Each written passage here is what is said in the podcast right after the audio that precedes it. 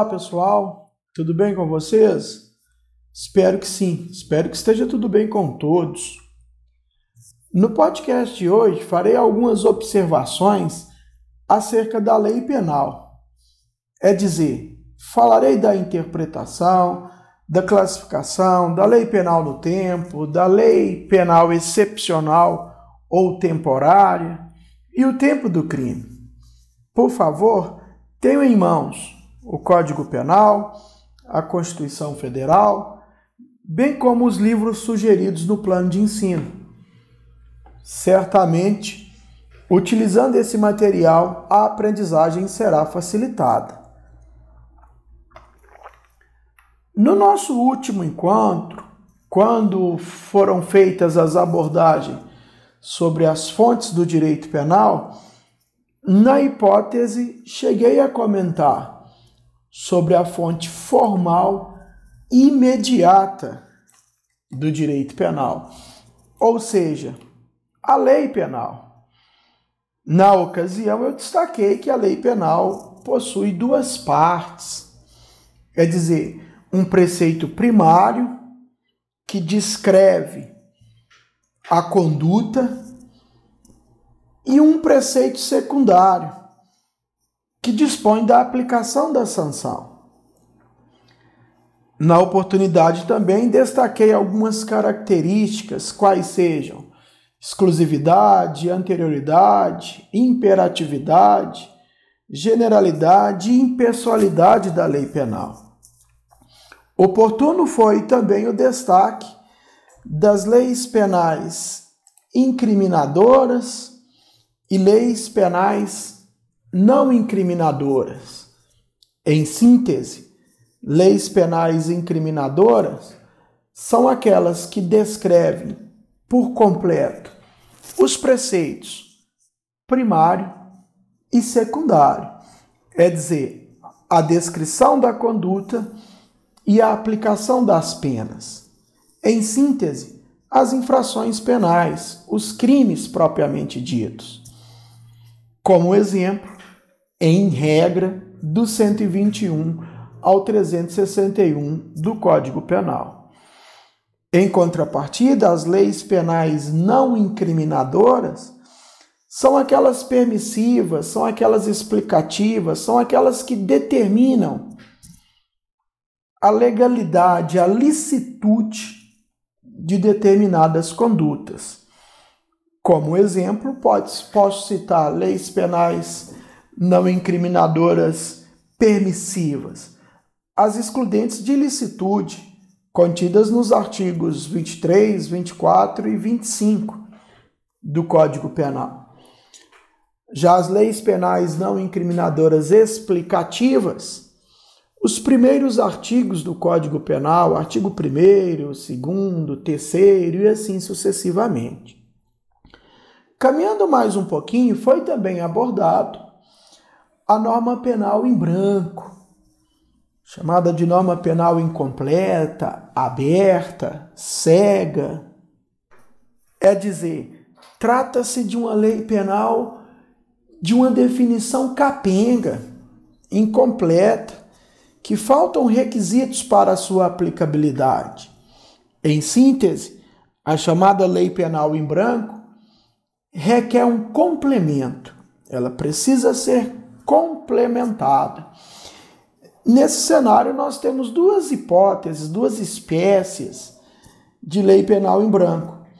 A lei penal em branco em sentido amplo, que é aquela que a complementação provém da mesma instância legislativa, ou seja, do poder legislativo, e a lei penal em branco em sentido estrito, onde a complementação provém de uma outra instância legislativa. Como exemplo, imagine a hipótese do crime de tráfico de drogas, o artigo 33 da Lei Antidrogas. Trata-se de uma lei penal em branco em sentido estrito, pois o rol que apresenta as substâncias entorpecentes proibidas surge, advém do Ministério da Saúde, é uma portaria do Ministério da Saúde. portanto, constituindo uma norma penal em branco em sentido estrito. Caminhando um pouquinho mais, ainda abordando as características desta norma penal ou classificação dessa norma penal, nós temos norma penal geral, que em regra é aquela que vale em todo o território nacional, a contrário senso, norma penal local, em tese, vale para determinada região. Norma penal comum é aquela cuja aplicação é perante a justiça comum, em tese, justiça federal e justiça estadual. Já a norma penal especial é o ramo do direito que é aplicado, é a norma do direito que é aplicada nos juízos especiais, nas jurisdições especiais que possuem competência para julgar o direito penal. Por exemplo, a justiça eleitoral e a justiça militar. Lei penal ordinária são aquelas leis penais ah, feitas para vigorar em condições normais, não fogem à regra. Por exemplo, o nosso Código Penal. Leis penais especiais são leis penais de situações especiais, situações emergenciais. Por exemplo, em caso de guerra.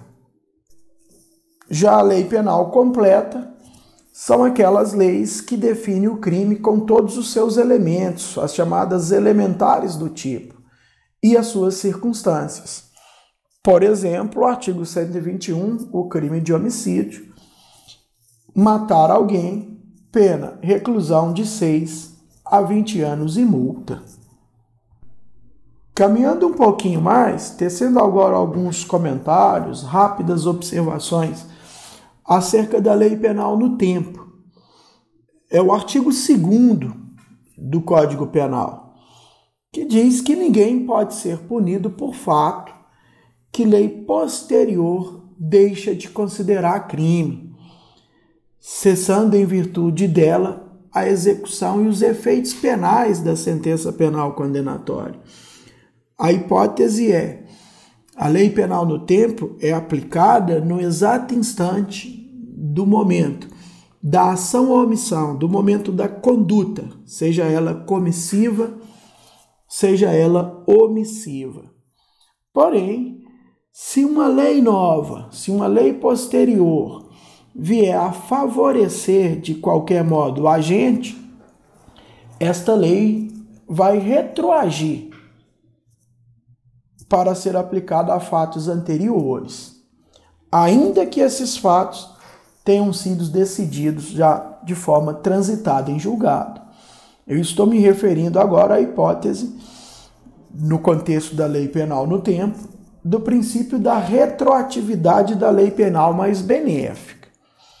Em tese é vigora o princípio da irretroatividade da lei penal, ou seja, a lei penal, quando passa a vigorar, só vai ser aplicada a fatos a partir da sua vigência, é a regra. Todavia, essa lei penal, uma nova lei penal, uh, vier a favorecer o agente, vigora na hipótese o princípio da retroatividade. Nesse cenário, a lei vai retroagir para ser aplicada a fatos anteriores. Daí, volto no caput do artigo 2 desta lei, ninguém pode ser punido por fato que lei posterior deixar de considerar como crime. Já as leis penais excepcionais ou temporárias e a característica da ultratividade. Na hipótese, a referência ao artigo 3 do nosso Código Penal. Abre aspas. A lei excepcional ou temporária embora decorrido o período da sua duração ou cessadas as circunstâncias que a ela determinam, aplica-se a fato praticado durante a sua vigência. Entendendo a redação desse artigo 3 do Estatuto Repressivo, nós temos duas hipóteses: lei excepcional e lei temporária. A lei excepcional, a lei penal excepcional, é aquela que é feita para vigorar em determinadas épocas especiais. Por exemplo, como a guerra, em caso de calamidade, é aprovada para vigorar enquanto perdurar esse período excepcional. Esta é a lei excepcional. Já a lei temporária, por sua vez, é aprovada para vigorar por determinado tempo, estabelecido previamente na própria lei. Aliás, fazendo uma comparação da lei temporária para a lei excepcional, ambas têm início de vigência, porém, a temporária tem a sua previsão prévia de término de vigência, tem início e fim a temporária. A excepcional não. A excepcional vai prevalecer enquanto existir a condição de excepcionalidade, o caráter excepcional. Essa é a diferença da lei temporária para a lei excepcional. É o que está determinado no artigo 3 do Código Penal. Devo lembrar que o fato praticado durante a vigência de uma lei excepcional ou de uma lei temporária terá a condição de ultratividade. É dizer, mesmo após a vigência destas leis, o sujeito que praticou o ato naquela ocasião poderá e deverá ser punido por conta da ultratividade das leis excepcionais ou leis temporárias. Falando um pouquinho agora do tempo do crime, o momento em que é praticado o crime. A hipótese está disposta no artigo 4 do nosso Código Penal, do nosso Estatuto Repressivo. Considera-se praticado o crime no momento da ação ou omissão, ainda que outro seja o momento do resultado. Vejam vocês, o crime ocorre, portanto, nos termos da redação desse artigo 4 no momento da conduta, seja ela conduta comissiva, seja ela conduta omissiva, ainda que o resultado venha ocorrer posteriormente. Imagine a hipótese, só para ficar claro, uh, de um menor com 17 anos e 11 meses que atira para matar o seu desafeto. O desafeto é alvejado, é socorrido, dá entrada num HPS, num hospital de pronto-socorro, UTI, e ele permanece internado por três meses, ocasião em que vem ao óbito, em função dos tiros que recebeu. Na hipótese, vejam vocês, o resultado, morte, só ocorreu três meses depois. Três meses depois, o agente já tem 18 anos, é maior de 18 anos. E aí, qual é o tempo do crime nesse cenário? Sendo preciso, aplica-se o Código Penal, aplica-se o Estatuto da Criança e do Adolescente. Tomando por base a redação do artigo 4 considera-se praticado o crime no momento da ação ou omissão, a hipótese o agente era menor. Ele tinha 17 anos e 11 meses durante a sua conduta. Portanto, não se aplica o Código Penal. É o que preconiza, repito, o artigo 4 do Código Penal. Tempus regit actus, noutras palavras, rege a lei no tempo do ato. É a teoria da atividade. Reitero, o tempo do crime é no momento da conduta, seja ela comissiva, seja ela omissiva. Agora, a questão importante nesse cenário do tempo do crime, questão polêmica, é a apreciação do direito intertemporal. É dizer, a sucessão da lei penal no tempo. Algumas hipóteses devem ser abordadas nesse sentido. Primeira delas, chama, o chamado abolition criminis, ou abolição do crime. Noutras palavras, significa uma nova lei penal que deixa de considerar como crime fato que anterior era considerado. Na hipótese, o chamado abolition criminis ou abolição do crime, esta nova lei penal irá retroagir a fatos anteriores. Vide caput do artigo 2 que abordamos há pouco. O abolition criminis ou abolição do crime irá provocar uma extinção da punibilidade nos exatos termos do artigo 107, inciso 3 do Código Penal, que a gente vai estudar mais adiante. O abolition criminis é causa extintiva da punibilidade. Noutras palavras, o fato continua sendo típico, é ilícito, é culpável. Todavia, se vier uma nova lei abolindo aquele crime, ocorrerá a extinção da punibilidade. Uma nova hipótese, uma, uma, nesse campo da sucessão da lei penal no tempo, é a novatio legis incriminadora, ou nova lei penal incriminadora. Uma lei que define um fato como crime. Nesta vigora a regra geral. Não se aplica a fatos anteriores, princípio constitucional, inclusive, da irretroatividade da lei penal. Idêntico raciocínio, princípio constitucional da irretroatividade da lei penal, é na novatio legis impégios. Noutras palavras, uma nova lei penal pior. Como assim? Uma lei penal que aumenta, por exemplo, a pena de determinado crime existente. Imagine o crime de furto, hipoteticamente, hoje nós temos a pena de furto, furto simples, reclusão de 1 um a 4 anos e multa. Uma nova lei penal pior, novatio legis impégios, irá aumentar essa pena do furto simples. Hipoteticamente, a pena passar, passar, passará a ser de reclusão de 3 a 6 anos e multa.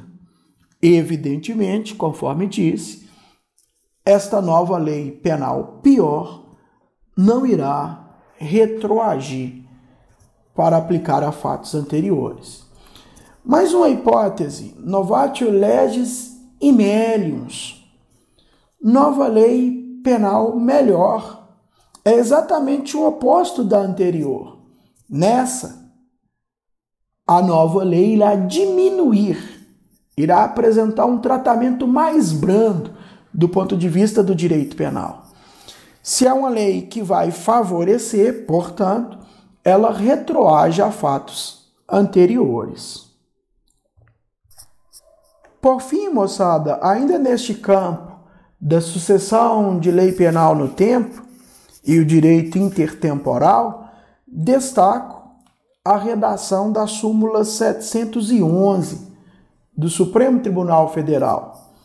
Uma orientação, portanto, jurisprudencial abre aspas, a lei penal mais grave aplica-se crime, ao crime continuado ou ao crime permanente, se a sua vigência é anterior à cessação da continuidade ou da permanência. Como assim? Crime permanente. A execução e o resultado se prolonga no tempo. Exemplo, o crime de sequestro. Enquanto perdurar o sequestro,